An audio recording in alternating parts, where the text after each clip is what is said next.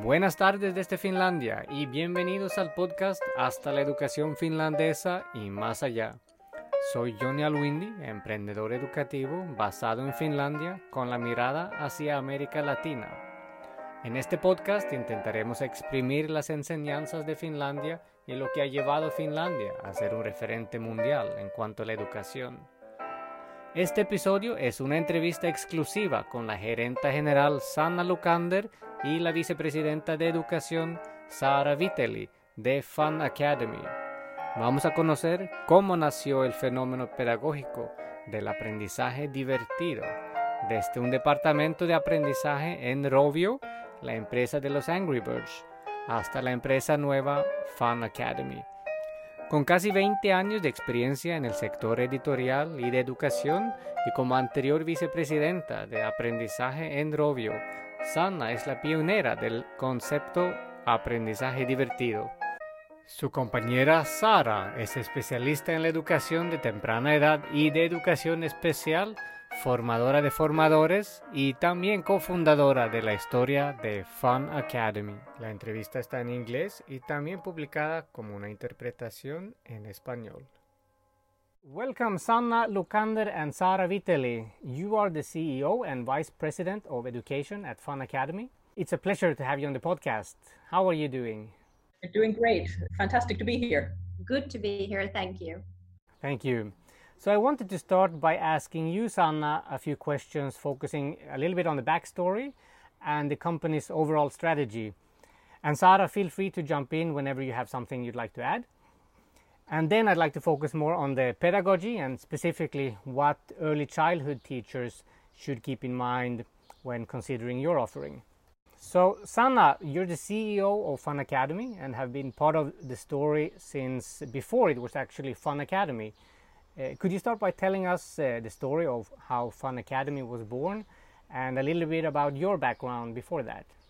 My background is in educational publishing mainly, so I've always been serving the Finnish educational system with content, developing textbooks and digital content for all age groups in Finland. Then it was interesting to join Rovio, the Angry Birds company, to start their publishing unit there. And I thought that I was going to leave the education space. But what actually then happened was that as an educational person, a person with background in uh, developing content for education, I noticed how much the creative tech industry has to offer us so we were looking at, for example, the capability of the gaming industry to uh, engage people, to get people to do voluntary repetitions, to distribute content throughout the globe and be in continuous contact with the people about the content. So there were so many things that were exciting and interesting uh, from the educational perspective that we started looking at how can we combine Finnish educational excellence and our experience in education with these capabilities that the creative tech industry and gaming has to offer. So what we did was we started working on some of the Rovio, some of the Angry Birds games. For example, together with NASA, we created learning content for, for the Angry Birds space game in bringing content and uh, uh, pedagogical insight into the solar system part of that game. So that was like super exciting. And outside games, we also started looking at uh, what is our own approach to learning like. So, what would be our uh, method? What is our philosophy in learning? And we understood that we should be looking at fun learning. And that's something that we've been working on since 2011. Our, our learning approach, where we look at how people actually can be in the flow, how they can be enjoying learning, and how can we then take that attitude toward learning to foster lifelong learning? Because we know for a fact that uh, we know uh, what kind of professions will be existing in the future and we, have no clue to the challenges that the young people will be facing even in the near future uh, let alone when we go further into their adulthood. So instead of trying to uh, insert uh, knowledge into the heads of the young kids, what we should be doing is really focusing on getting them excited about learning itself. So addicting people to learning, uh, helping them enjoy the fact that they can learn and understand their learning strengths. So we kept working on this fun learning approach and then connected it to early childhood education in specific, like as the first phase. And we started working on our early education concept with training, uh, classroom designs, content development, and global citizenship in connection with, with other countries. And that led us to then really think about where can we and how can we scale this philosophy and this ideology collaboration globally the best. And we decided that we should spin off this learning department of Rovio. And that's where Fun Academy was born in 2016. We decided to focus fully on early childhood education the fun learning approach and then grow with it. So that's where we are right now. Fantastic. That's a really exciting story. And knowing a little bit about your background, I'm especially curious now to hear from these early days projects a little bit what uh, is still relevant from um, from back then, especially concerning your connections to Colombia and, and, Latin America. I'd like to see a little bit what your present interest would be. Are you still looking at the Latin American market strategically? What's the status? Definitely looking at Latin America. And uh, well, I have to say that after visiting Colombia twice, I definitely know that we could work together.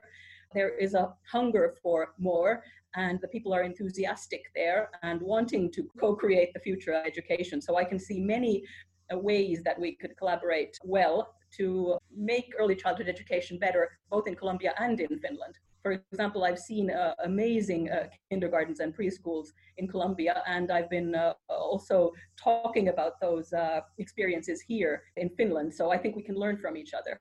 I think we're now at the point where we should be looking at how to really find the right and best partners for us in, in Colombia. And I think the main thing that we are looking for is people who really want to change things, who understand that we need to be looking at the the mindset of teachers and we need to be serving the children with life skills and the capabilities to start enjoying education going forward. So we definitely are looking for like-minded partners who want to raise the quality of early childhood education in Colombia and can't wait to start something. Fantastic. So being the owners of the Angry Birds playground concept since start, you recently separated your identity from the well-known Angry Birds characters and you have your new own characters. Why is that, and what is your brand focus now in 2020 and 2021? Yes, we uh, decided that we need to really dive deeper into the souls of the characters to figure out uh, what kind of characters best could engage uh, young students in learning. And we started creating a background story together with brain researchers, early childhood development professionals, experts in, in early ed and special education. And we created a team of characters that have different kinds of learning strategies and that come from different parts of the universe different colors, different languages, different approaches and interests. The four characters that we have developed are designed for learning purposes. So they're super flexible when we create new content and when we create culturally relevant content for other region than Finland. So they're like universal characters who are willing to let themselves be supporting your own curriculum, your own stories. They can be connected to what is real in the child's world instead of just being connected to the background story. So I think there's so much to talk about considering these fun learning characters that they're definitely worth another podcast. Yeah, let's definitely have a follow up about this this topic. This is very exciting because, uh, of course, I'm I've always been a fan of the Angry Birds playground concept and the characters that you know also from the game and the movies. And, and my son, who is five and a half years old, he loves the Angry Birds playground, the physical playground that we have here in Espoo, Finland. But, but I do understand the, the need to focus more on the learning part because a lot of teachers hate Angry Birds because it, they just connect it to the game and they haven't really seen the, the inside of the of the learning element. So I think that's a very good decision. But let's have a follow up on this specifically. That would be exciting. So Sara, could you please give us a background on yourself uh, leading up to your role as the Vice President of Education in Fun Academy? Sure. So my uh, background is in early years education. Uh, I'm an early years educator. I've worked in Finland, uh, particularly with private kindergarten, starting up from one location to uh, opening up seven locations and creating an experiential based outdoor learning curriculum, focusing on less material and making the most out of what's at hand and the learning environment and also very early on as the i would say front movers of ditching textbooks and taking on technology which at the point was bring your own device as a teacher not yet the kids to support learning from the child's perspective. So going from documenting learning to uh, following it up with big amount of well thought reflection and tracking the child's learning progress and interests and being able to tap those interests to the surrounding environment to make sure that then we match their interests and learning curve with the curriculum that we still also in Finland have have as a mandatory framework for the early years educational setup that's my background walking into also the Rovio learning team, starting up with working on the teacher training of fun learning educators uh, at the very concrete level. So I've had the privilege to work with early years educators in China, in the US, in uh, Brazil, from Mexico, a couple of European countries, Singapore, Hong Kong, India, Vietnam. So on a fairly broad scale and worked with our ever developing fun learning educator program, which we started from a facility based program. So traveling on site and really working with the educators at their own facility to start a mindset change through looking at the learning environment from a fun learning perspective to looking at their curriculum, not so much of what they were teaching, but how to teach those items, uh, those learning objectives through the fun learning approach.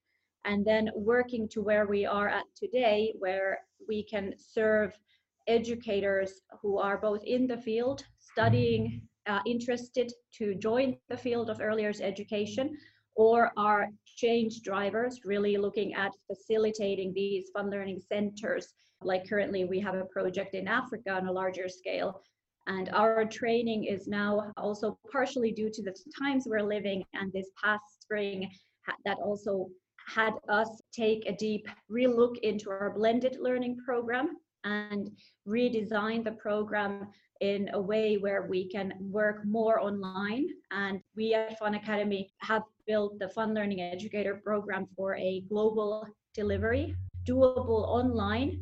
And then we also train mentors and trainers locally so that we can have even more educators join the training from their homes on from their kindergarten or school facilities supported by a local mentor. So the training not only the training content is in their native language but they also get facilitation to understand the concept of fun learning in their native language and adjust it to their cultural and language setting. So it's it's come a long way in the past seven years lots of learning and a lot of learning to yet go on about, but we're at the point where we're very excited that we're moving also away from just having these Fun Academy kindergarten fun learning connections to reaching bigger ministry level projects in various countries and continents.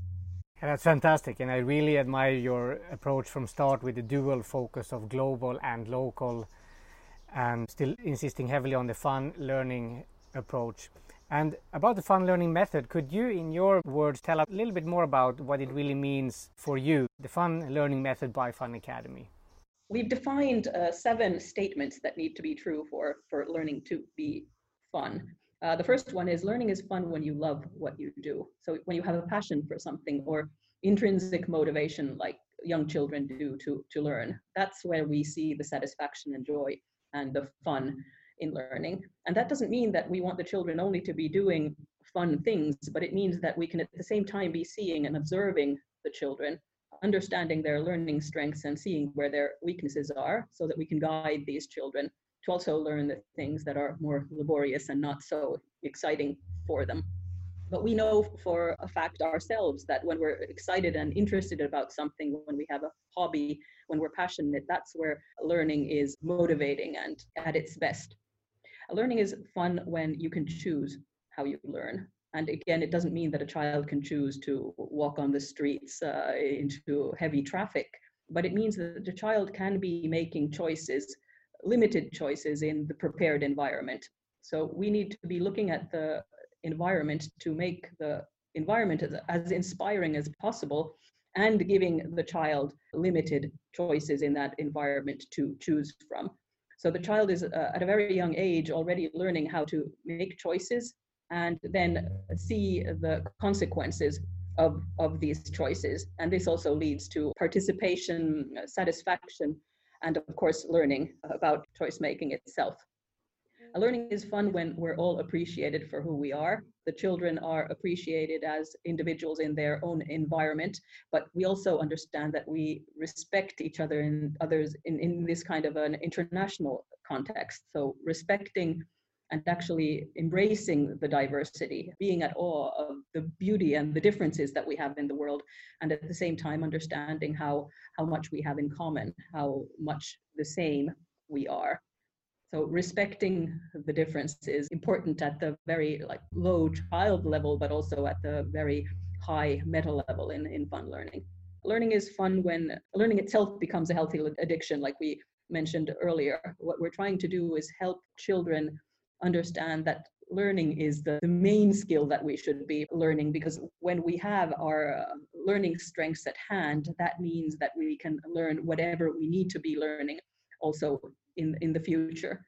We can't tell anyone that you're set when you have a certain degree, when you've uh, studied to become medical doctor or a lawyer, because we don't know what kinds of challenges these people will be needing to overcome in the future. But if we help them become good learners, then those children will be successful in life. Learning is fun when we feel safe, and this means safe in the physical world, for example, after a trauma, but it also means feeling safe to make mistakes because one of the main essential things in, in fun learning is learning is fun when it's fun to fail, or at least it's okay to make mistakes. If we're looking at uh, developing people with innovation and creativity capabilities, it's super important to be able to somehow cope with the mistakes and failures because without those, we can't really be innovative uh, researchers. Learning is fun when the environment is inspiring, like mentioned, and that means both the digital environment and the, the physical environment. It means that we should be more looking at where the children are actually learning and how we can then prepare that environment to support these educational objectives that we have. And in connection to all of these fun learning principles, one of the main things that we need to be constantly looking at is the overall well being of the child. When the child has time to rest, play, work, then the child has an environment that supports fun learning. And I think drawing to the pedagogical focus of the fun learning approach, something that really is the underpinning of the fun learning approach is the holistic outlook on the child and uh, how they learn. So, really focusing on not individual sessions, not individual curricular plans or lesson plans, but understanding that the full day, the full environment, and every single interaction with an adult and with a peer with material in their environment is a learning opportunity and does reflect and have an effect in the child's learning and particularly their mindset. And when we look at the theoretical base of the fun learning approach, it really is an approach to early years education and education in general that is born in the 21st century. So tapping into more uh, academically readily defined approaches like positive psychology. That's a fairly new streak of studying the human mind and behavior and understanding how to best support an individual's well-being and happiness and feed their inner motivation and passion. So we've had extensive studies and gained more and more research on how these statements that Sanna went through how they really connect to learning theories that we've known and that are verified as we speak, but connected to the time and era we're living in. The world works in a much different pace than a lot of the educational theories that were born 40, 50, or 100 years ago that we still rely on as a foundation. But to understand the digital era and its particular changes it's created in the global environment and particularly human interaction. We need to understand those and promote the best possible learning environment for the child in the day they're living in. And that's where the strength of the fun learning approach really takes place. Fantastic.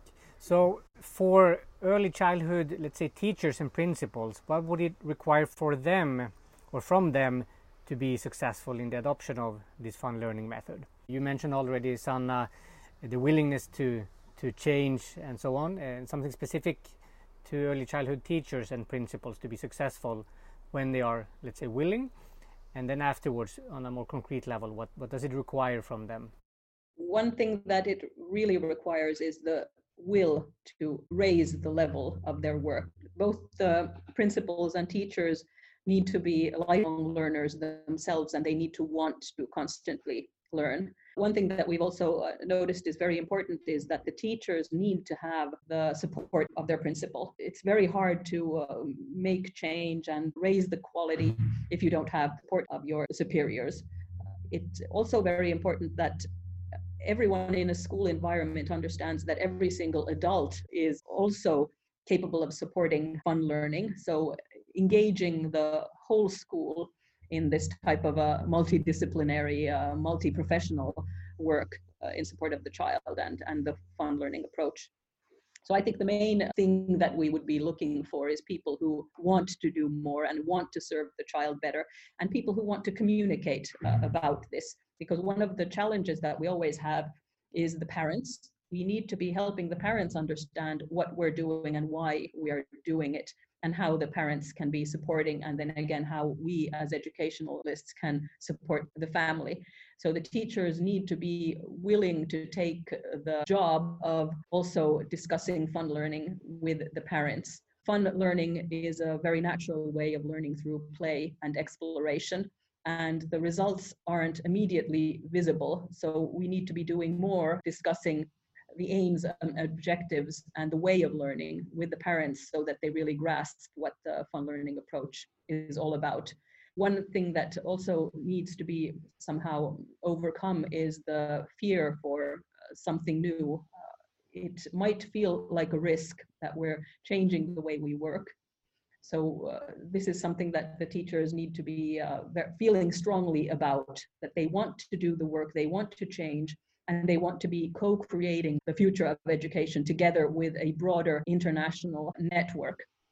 So, okay, Sara maybe knows what does this really mean in, in concrete terms? What does this require from, from a teacher and a principal to be willing to take this leap into something new?